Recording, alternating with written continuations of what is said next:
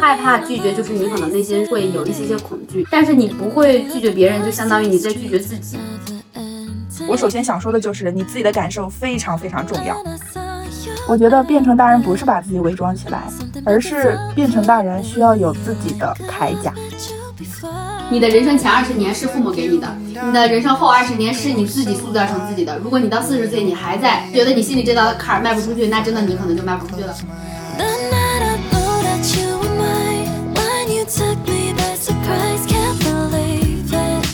Hello，大家好，我是已经开始放寒假的艾玛。Hello，大家好，我是在等着回家过年的李子。我们十二期准备做一个关于听友的投稿，根据他的投稿，然后我们来展开聊一聊跟人际关系有关系的。这位听友他投稿写了很长的一个文档发给我们，感觉特别用心。我看了之后觉得非常有同感，因为它里面提到的都有比较相似的心路历程吧。然后我从他这一封投稿里面也看到了他自己对于这些问题的思考和行动。我觉得他可能真的是很需要去解决这个问题。嗯，我觉得他特别用心。我第一感受就是看到很长的一封信，就是很感动。与其说是投稿，更像是一封很长的信，然后感谢这个听友把我们当朋友一样看待，然后说了一下他现阶段的一些困惑，就感觉像是好几年前的我自己。再回过头来看这些问题，如果以我现在的状况的话，应该能很好的处理这些问题。所以这一期我们就一起来聊一聊关于人际关系。看来我们都很有共鸣，呃，咱们先介绍一下这个听友他现在的身份，他是一个在校的学生，我感觉应该是大一或者是大二。然后他的性格，他说的是没有很内向，但是缺乏幽默感。他说用他妈妈的话来说就是不懂变通，然后钻牛角尖儿。我感觉可能就是总结一个词儿来说，可能是学生思维，或者是一种还处于一种学生心态，这是他的一些背景。那我们先看一下他第一个问题，他说我不敢去拒绝别人，比如我有一个关系还不错的舍友，她就是那种很粘人的那种女孩，舍友给她的感觉就是她在控制我的时间，比如早晨上课的时候，即使我起得比她早，她也会要求我和她一起走。我其实表达过，我不太愿意等人。这个诉求的，但是表达的不是很果断或坚决，就导致这个事情藕断丝连。他说也不知道用这个成语对不对，反正很难受。通过这第一个故事呢，我们就可以先知道这个听友他有一个大家普遍现在都存在的一个问题，就是。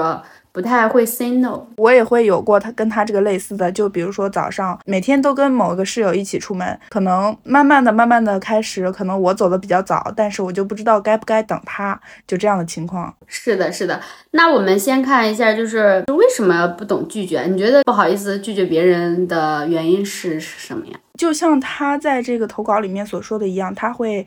他会担心自己说了之后对方会不高兴，他觉得用借口拒绝别人会有负罪感，是说谎一种不诚实的行为。嗯，我是觉得不懂拒绝别人，可能是害怕同样的也可能会被别人拒绝，这是一方面。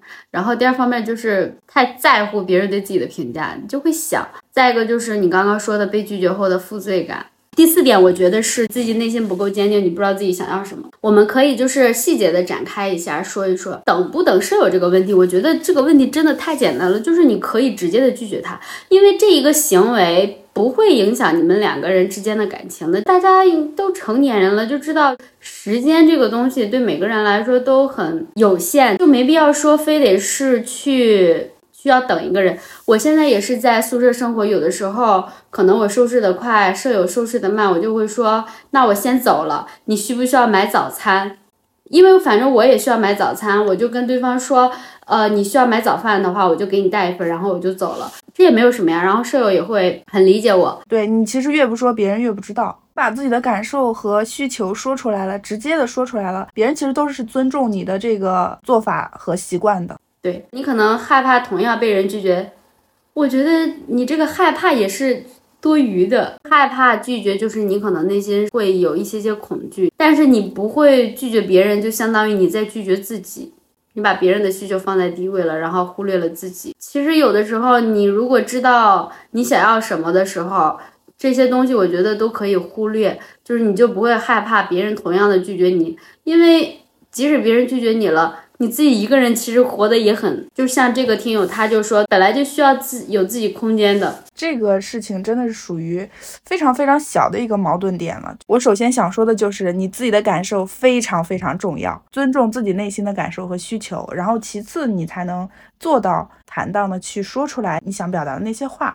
然后我觉得用合适的借口拒绝别人是你爱自己的一种表现，就是它并不代表你是撒谎欺骗别人，就这是两种。本质区别的，然后我我其实特别理解他的这个困扰，就是因为他做不到，所以他会去想，会担心各种别人对我有意见啊或者之类的。我们会喜欢给自己塞得太满了，就比如说拒绝别人要有充分的理由，没有充分的理由我就不好意思拒绝别人，或者说我觉得拒绝别人是一种不好的行为。但实际上是什么呢？我觉得如果你跳出来用第三方的视角去看问题的话，你也得罪不了什么人，你的那些同学和室友。他们是对你的人生最重要、最重要的人吗？不一定吧。而且毕业之后关系也会变淡。那如果有的人真的因为这种事情这么小的一件事情就跟你吵架了，他也生气了，那是不是说明这个人他其实也没那么通情达理，对吧？这种事情是你可以你在自己困扰和思考之后得到一个答案之后，就去尝试着自己开始去拒绝别人。首先，我觉得拒绝别人就有的时候你没有合理的理由也没有关系。对。你不需要有理由的去拒绝他，没错，我非常想说，你只需要拒绝就好。举个例子，有一次我们好几个人一起去吃饭，去吃烤肉，然后有一个女生跟我说：“你可以给我剥一只虾吗？”我说：“不可以。”她说：“好吧。”然后她就去吃别的了。这没有什么，就是你自己不愿意干这个事儿，你就可以拒绝。你就像我之前举那个例子，就是别人向我借钱，我一开始不好意思拒绝，但是。后来难受的是什么？后来你难受的就是自己，因为欠你钱的人，他就觉得我到时候还了你就行，但他不知道你现在着急不着急用钱，你一直内心就在那纠结哦，他啥时候还我钱呀？我要不要问问他？我他现在是不是也着急用钱？就是你还得去考虑他，然后你这段时间就是完全消耗自己，就是你要不要拒绝别人的时候，你先去想一想，你能不能承担你不拒绝的代价。拒绝别人其实不需要理由。虽然从他这个投稿中看出来，其实他对这些事情还是有最初的这种就是做不到嘛。但是我可能想说的是，就是可以一开始用借口这个方法去达到你拒绝别人的目的，在实践中你会一次一次去增强你这种坚定的感觉，然后最终最终的就是你拒绝别人确实不需要理由，你只需要相信你自己的一个直观的感受就行。如果你要是直接拒绝不了，那你就委婉的拒绝，然后加一个替代性的方案。对对，用一点小方法去拒绝。对你就是你不等他，但是你说你着急吃早饭，或者是你有事儿，这个事儿呢你就不用细节的展开，就是你就说有事儿，很着急。在这方面我要拓展的就是被别人拒绝了，其实也没事儿。对。这都是很正常的，就是对你拒绝别人或者别人拒绝你，这都很正常。你要去养成一个，就是对这种东西无感。对，有一次，比如说我在书店，然后每次都能碰到一个男生，然后我那时候是在。准备考研嘛，学习。然后我每次去的时候，他都去，因为我去的真的很频繁。然后我俩特别搞笑的是，每一次都去的坐的位置一模一样，就是我每次去一个地儿，我就会固定在那个位置上，我也一动不动。然后他每次也在那，所以每次他都能在那。然后我就觉得对他很好奇。就比如说，我想跟他要微信，就是你心里有这个想法产生的时候，你去实施这个行动，它很难。但是呢。你就想呗，被拒绝了又怎么样呢？反正又不认识，那你就想要微信就要喽。这个世界上其实没有那么多观众，对对对，没人太在乎你。然后即使你跟你舍友因为这一点小事你心里难受，其实真的没必要，因为你们两个人生活在一起。然后会有无数件事情发生，它总会有一些事情会掩盖掉这个。那你如果连这么小的事儿，然后一直在意的话，那其他的事儿，那你的心脏根本就承承担不了这么多。可以玩就一起玩，不可以玩那就不一起玩，这没什么大不了的。被别人拒绝其实也没有那么可怕，就别人拒绝你，他并没有恶意，他也并没有说故意针对你怎么样，就不要把这件事情看得太过于可怕。哦，他这里还有说一件事儿，他就是说他们有一门课，如果是小组准备。准备的有加分，然后他舍友没有准备，然后舍友想蹭他的作业，他当时犹豫了一下，但是他又觉得怕拒绝了他，他会不会生气，然后害怕自己会得罪他的舍友，但他最后还是拒绝了，因为这涉及到他的原则性问题了，然后他没有同意。这个其实说明他是一个有自己的底线和原则的标准的人，面对这种问题的时候，你心里别扭别扭到最后。经过那个拧巴的过程，还是要把拒绝说出口。我付出了努力了，你为什么能白嫖啊？我不让你白嫖，我可以合理的拒绝你。嗯，他还说他特别希望自己能够把这个“关你屁事”和“关我屁事”这两句话坦然的说出来，但是他说他没有胆量，他会心里不舒服，会反复的继续内耗。就是我以前我也是想要干脆利落，关你屁事，关我屁事，把它说出来。但是我没有遇到一个合适的情况或者是境遇，我能把这句话说出来。后来直到有一次，一个同事好像在问一个关于我的，呃，我觉得是比较个人的问题吧，具体我忘了什么问题。然后当时脱口而出，我说关你屁事。然后当时我心里就觉得特别爽，我就突然发现哇，我能把这句话直截了当的说出来了，我觉得特别爽。对，越不说越不敢说。你说多了，其实真的无所谓。关于这一点，我还有一个要说的，就是你一定要看清楚哪些关系是你最重要的，哪些关系是没那么重要的。假如说你给自己的人际关系从大到小画几个圈儿，你可以想想哪些人分别是在什么位置。人际关系的问题是不可避免的嘛，就算你再不想发生矛盾，你再去忍耐退让。矛盾不可能就消失，反而矛盾会越来越多。然后我还有一个想说的，就是女孩子千万不要生闷气，不要忍。如果这个气你没有办法消化，这个气往上跑就是乳腺癌，往下跑就是卵巢癌，你选吧。要为了自己的健康考虑。好，他下面又提到了工作上面的，呃，社团呀，然后学生组织呀，老师啊这种关系吧。为什么在合作或者是和小组相处的过程中，我永远是被牵着鼻子走的那个人？不是因为我没有主见，好像是从小家里人教育我，你有事要和家里商量，你只有听了大人的意见才是正确的，否则你就会后悔。所以这就导致了我以我自己成为大人以后，哪怕对于一件小事，我都会去纠结很久。当我长大了以后，我得到了这个选择权，就是我明明知道在合作中你明明是平等的，但我还是会下意识听对方的，即使是我有自己的意见，但是对方一旦反驳，我就没办法坚定自己，我会怀疑自己，怀疑过后又开始自我内耗，责怪自己为什么不能坚定自己的想法。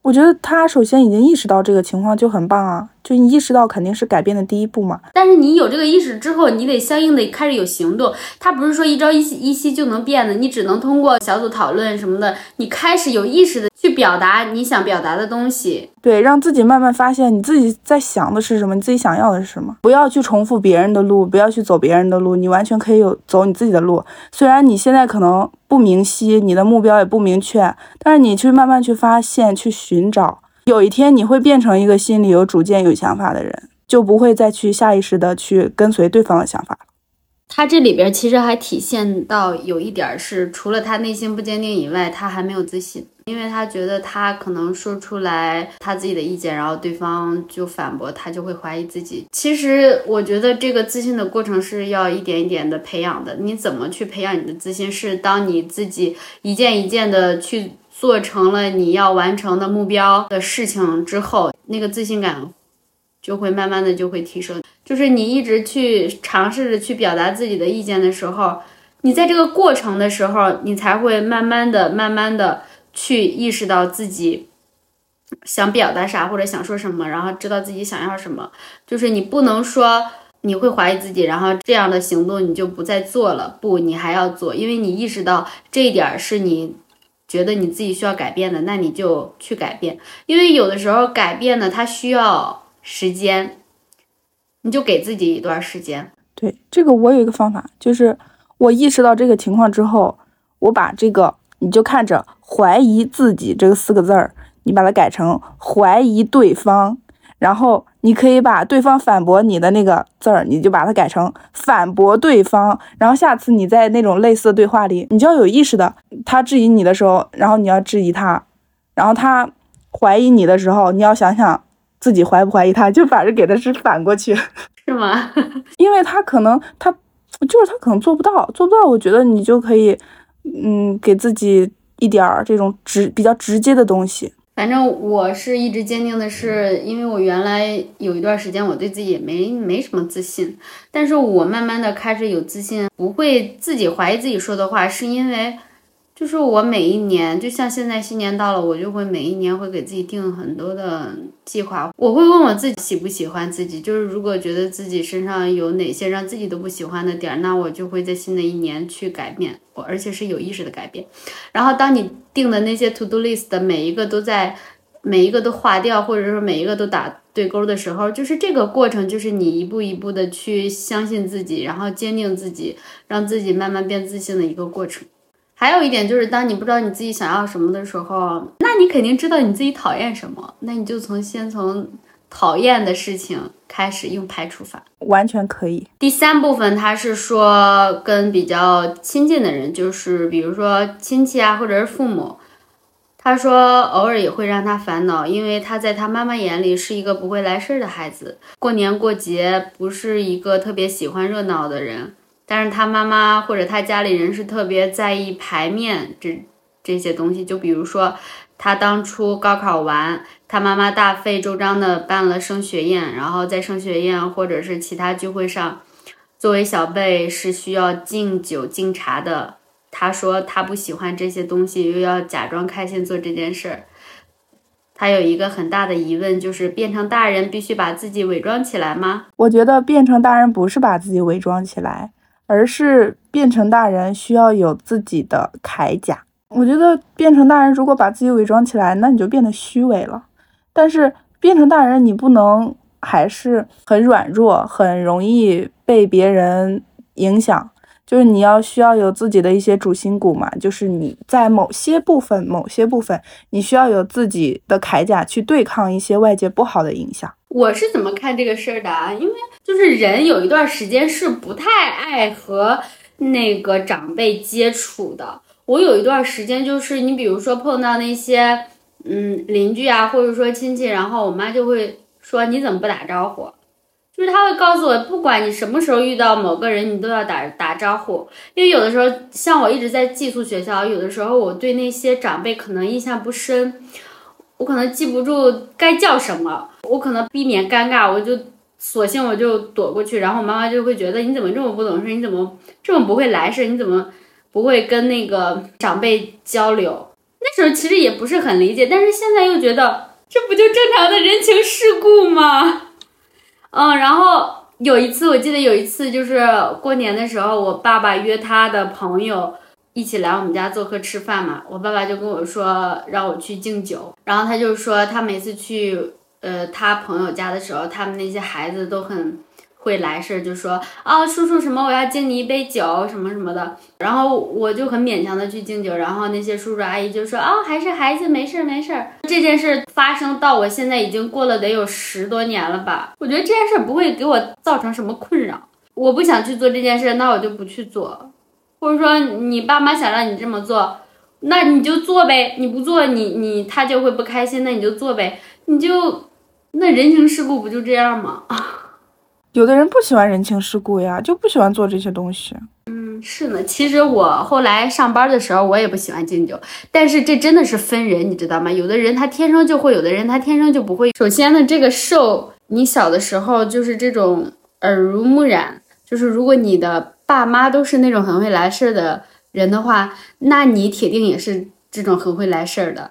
就是你去的这种场合多了，你自然而然就会了。你像我，我本来就这种场合就少，但是长大了的之后，你你上学也好，或者说你工作也好，你难免就会跟人，比如说需要碰杯喝喝酒的时候，这个场合就需要你这样，那你就做呗。我想说两点，就是从你刚刚说的这段里面，第一个就是不要把所有的。问题、你的标签都归于你自己的原因，那真的很有可能是你的家庭环境没有接触到那么多那种东西，那你就是不会啊。然后第二点就是需要开始接触这种人情世故的东西之后，就是当你长大之后。你其实没有别人逼着你要做这种事，是吧？但是你可能慢慢发现，哎，可能是需要一点这样子的行为，你是能做到的。有的时候你不得不承认，长大就是一个不断打脸的过程。就是你小时候不愿意干的事情，你长大了依旧不愿意干，但是那个现实情况可能不允许你。我现在反而长大了，特别去羡慕人家，就是在一个场合侃侃而谈。但是你如果年龄太小的时候，你不愿意干这件事，那你就。就别去做，也别勉强自己。有的时候没人要求你，你反而也去做了。你这人就是很奇怪。就还有一点是，他在这个投稿中会说到很多一些形容词，然后我就觉得。我就觉得我们不要把别人对我们的标签就自己加到自己身上吧。就是你这些东西说久了，你好好像仿佛你真的是这样一个人，你好像不能改变了。但其实不是的，对吧？不要觉得父母说你不会来事儿哦，那你就不会来事儿。就是不要给自己打太多这种标签，这个会影响你的信心。你觉得啊，我就不是那种人，我做不到，就千万不要这样子，要给自己一些信心。就相信你自己是，你只要你想改，你就可以改变的。有时候太在意，想太多的都是那些别人说的东西，别人的评价看法。你现在给我的感觉就是，你能够很直接的拒绝别人，然后你自己也很有信心，就是成长了。我们需要一次次的去做，去关注到、聚焦到自己的心里面，去做自己，嗯，觉得自己应该做的行为，而不是说天天在意别人的评价和看法。因为我为什么现在开始成长了很多，就是因为我遭受了一些事情之后呢，我就觉得你太在乎别人的想法，真的没有用。就是可能你比如说我，我当时高考的时候，我当时高考的时候，我那个同桌就不知道为什么，是因为一个很小的事情，然后他就很敏感，然后他就冲我生气，我就觉得。我想要找他说开，因为马上就要考试了，我想找他说开，然后他拒绝跟我交流，我就会脑子里一直想着这件事，但是马上就要高考，然后这件事带给我的代价是什么？我第一次明明可以考好，但是没有达到我的目标分数，我又去复课，我又浪费自己一年的时间，就是我大学毕业以后，你想想那都已经多少年了。我还听到高考两个字，我都心里难受。我觉得如果再给我一次机会，我的分数一定要一定会比，呃，那个考的高。经历那件事之后，我后来就是该我怎么做我就怎么做。但是如果有一有一些人，他比如说他侵犯了我的一些权利，或者说他开始对我不友好或者什么，我就会立即反击。就是我来到这个世界上是有我自己任务的，然后我为什么要受你干扰？我可以合理的拒绝你的所有的东西。我不舒服了，那我就要告诉你我不舒服了。你我不会给你主动找麻烦，你凭什么给我主动找麻烦？我还想说的就是，嗯，跟自己原生家庭，就是尤其是跟父母之间的沟通的问题上，哈，我觉得就是你比如说，他说他父母不是很喜欢那些什么场面啊什么的，这可能是他父母就为他骄傲的一种方式，就只是说这种方式他不喜欢，就是是父母那一辈的仪式感，或者说父母对你。的期许，如果你觉得不喜欢这个，那你就试图去改变自己，因为父母他，他最起码也就比你年长了那么多岁，你去改变他不可能的。就是我妈有一次对我说的话让我印象很深刻，她说什么叫孝顺？孝顺孝顺就是你得先顺，你先顺了就是孝。我觉得你也不一定要改变自己。我说的不是说就是你改变自己，比如说就对比我跟我弟弟的行为吧。他，我弟弟是那种，我妈不让他做什么，他嘴上说好好好，我不做，我不做，我知道了，我肯定不会做，但他行为没有任何改变。试图在父母面前你的心口不一一下，你不要就是你心里怎么想，你嘴上就怎么说。你可以嘴上怎么说，心里不那么想，你也可以行动上不那么做。你先嘴上你别给他使绊子。我小的时候就是不会，我然后所以我爸妈就说我有的时候会很倔，会很拗，但其实你说。我弟弟那种行为，我父母喜欢吗？父母也不喜欢，但最起码面上不会跟他，就是不会让父母生气。嗯，我明白你说的这个了。他提到说他自己不喜欢热闹，但是家里人喜欢热闹。我觉得这个就是一个不是同一个时代的人，他就是有一些不同，他就是一个客观的东西，你不要不用想着非要改变谁。那你因为现在年轻人都有年轻人生活方式嘛，毕竟时代不一样了。然后我还要在这个上面再拓展的一个就是，嗯，就是你要在平时的时候，就是你要对每一个人都要保有善意，你要很真诚的对待每一个人，就是你的本质和底色是好的。对你的，你要让别人知道你的本质和底色是是是好的。然后你你不管就是怎么拒绝别人，他。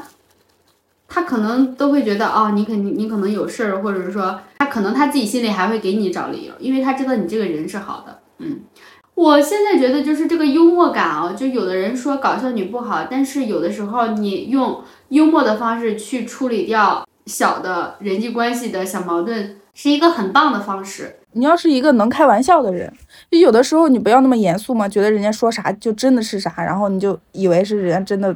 怎么怎么样，你就怎么怎么着你。那其实你，你可以把别人的话当成一种玩笑话，有的时候你也可以用玩笑去回击他，对吧？就不要太当真，不要把所有的东西你都把它当成真的放在你的心里一遍一遍的想，其实这样子负担会挺重的。如果你现在就觉得嗯还做不到，那你就在新的一年二零二四年开始行动起来。他最后说，有时候过了自己心里这道坎儿都很困难。这个吧，我就想跟你说，就你心态要慢慢转变，它不是说你一朝一夕就能改变的。二十出头，你想要改变自己的很多个部分，那是你过去二十多年的一个行为模式，那个思维模式，那不可能那么容易改变的，对吧？那你要慢慢来的，那他肯定你最后肯定能够做到的。对，你想一下，你活了二十多年，你一直这样，哦，这么说吧啊。我想送他一句话，就是你的人生前二十年是父母给你的，你的人生后二十年是你自己塑造成自己的。如果你到四十岁，你还在觉得你心里这道坎儿迈不出去，那真的你可能就迈不出去了。在二十多岁这个年龄，你想改变自己，去摆脱一些原生家庭或者是。怎么着带给你的这些困扰，那你真的行动起来，你就得利用这个时间去改变自己，然后慢慢的就变成一个不能说让别人喜欢你的人嘛，你最起码是要变成一个你自己喜欢自己的人，因为当你自己喜欢你自己了，就是所有的这些东西都都不重要，就是你不会在乎别人的看法。首先我自己就很喜欢我自己啊，没人跟我玩，我自己跟我自己玩，我也能玩的很好，你就会。强大起来，你先从爱自己开始。你爱了自己之后，就是那些事儿对你来说都不是事儿。对，最后一个建议就是，嗯，可以稍微读一些心理方面的书，心理学方面的书。就是当你更了解人性是个什么东西的时候，嗯，你才能更了解自己，还有更了解别人。就是你了解这个底层逻辑是个什么东西，就是，是吧？有的时候你就会觉得人他就是这样。有的时候也是你看了心理学的书之后，你知道这个逻辑跟原因是什么呢，才能去改变自己。还有就是，有的时候有一些问题它不是你自己的问题，它就是有一些，嗯，有一些背后的原因的。你就是也不要责怪自己什么的。对，别试图的就把这些错都归到自己脑袋上。嗯。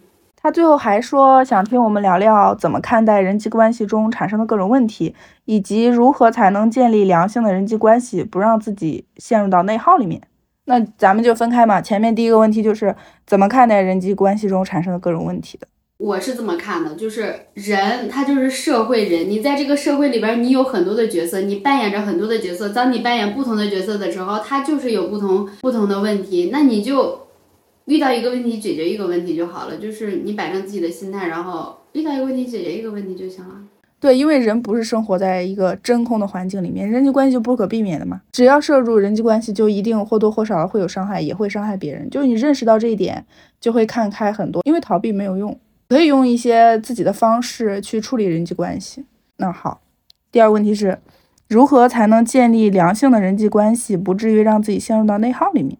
你要对每个人释放善意，那如果别人对你释放了一些恶意之后，那你可以就是合理的去拒绝别人，或者是说站在道德的底线谴责他。那这首先你排除了这个不是你的问题，然后哪怕说这个事情是你的问题，你错了，你要勇敢勇敢的去承认自己的错误，真诚的对待你身边的每一个人。然后第二个就是你知道自己的主心骨，你要。把自己的时间放在你自己珍惜的上面，然后把自己的需求放在第一位。第三个就是不要太在意别人对你的看法，我就是我，别人怎么看跟我没关系，我爱我自己就可以。就是如果你现在没有这么强大的内核，那就去修炼。在这个社会上，你会遇到很多人，各式各样的人，不是会和每一个人都成为好朋友的。我的第一点也是真诚，第二点是要有边界感，第三点我觉得是要有你表达自己。内心声音的一个自由，明确自己的边界在哪里，嗯，然后别人也要知道你的边界在哪里，才能在你自己的这个范围里面能够过得比较的安心和自在。其实你像我现在去回看大学的时候，或者是回看以前的时候，我也会因为这种现在看来根本就不算是什么问题的问题吧去困扰，这可能就是一个必经的阶段，我觉得。反正希望今天的分享对你或者说听到的每个小伙伴都有所帮助也好。如果你觉得有用，也可以分享给你的好朋友。对，如果你在人际关系中还有其他的问题或者说疑问，都可以在评论区留言，然后说出你的故事。好的，那这期就结束啦。下期见，拜拜。下期见，拜拜。Cause when I scream for ice cream, you scream cause you don't even like me or ice cream. We scream for pretty different things, but I think we could be a pretty different thing if you think. And it sounds like do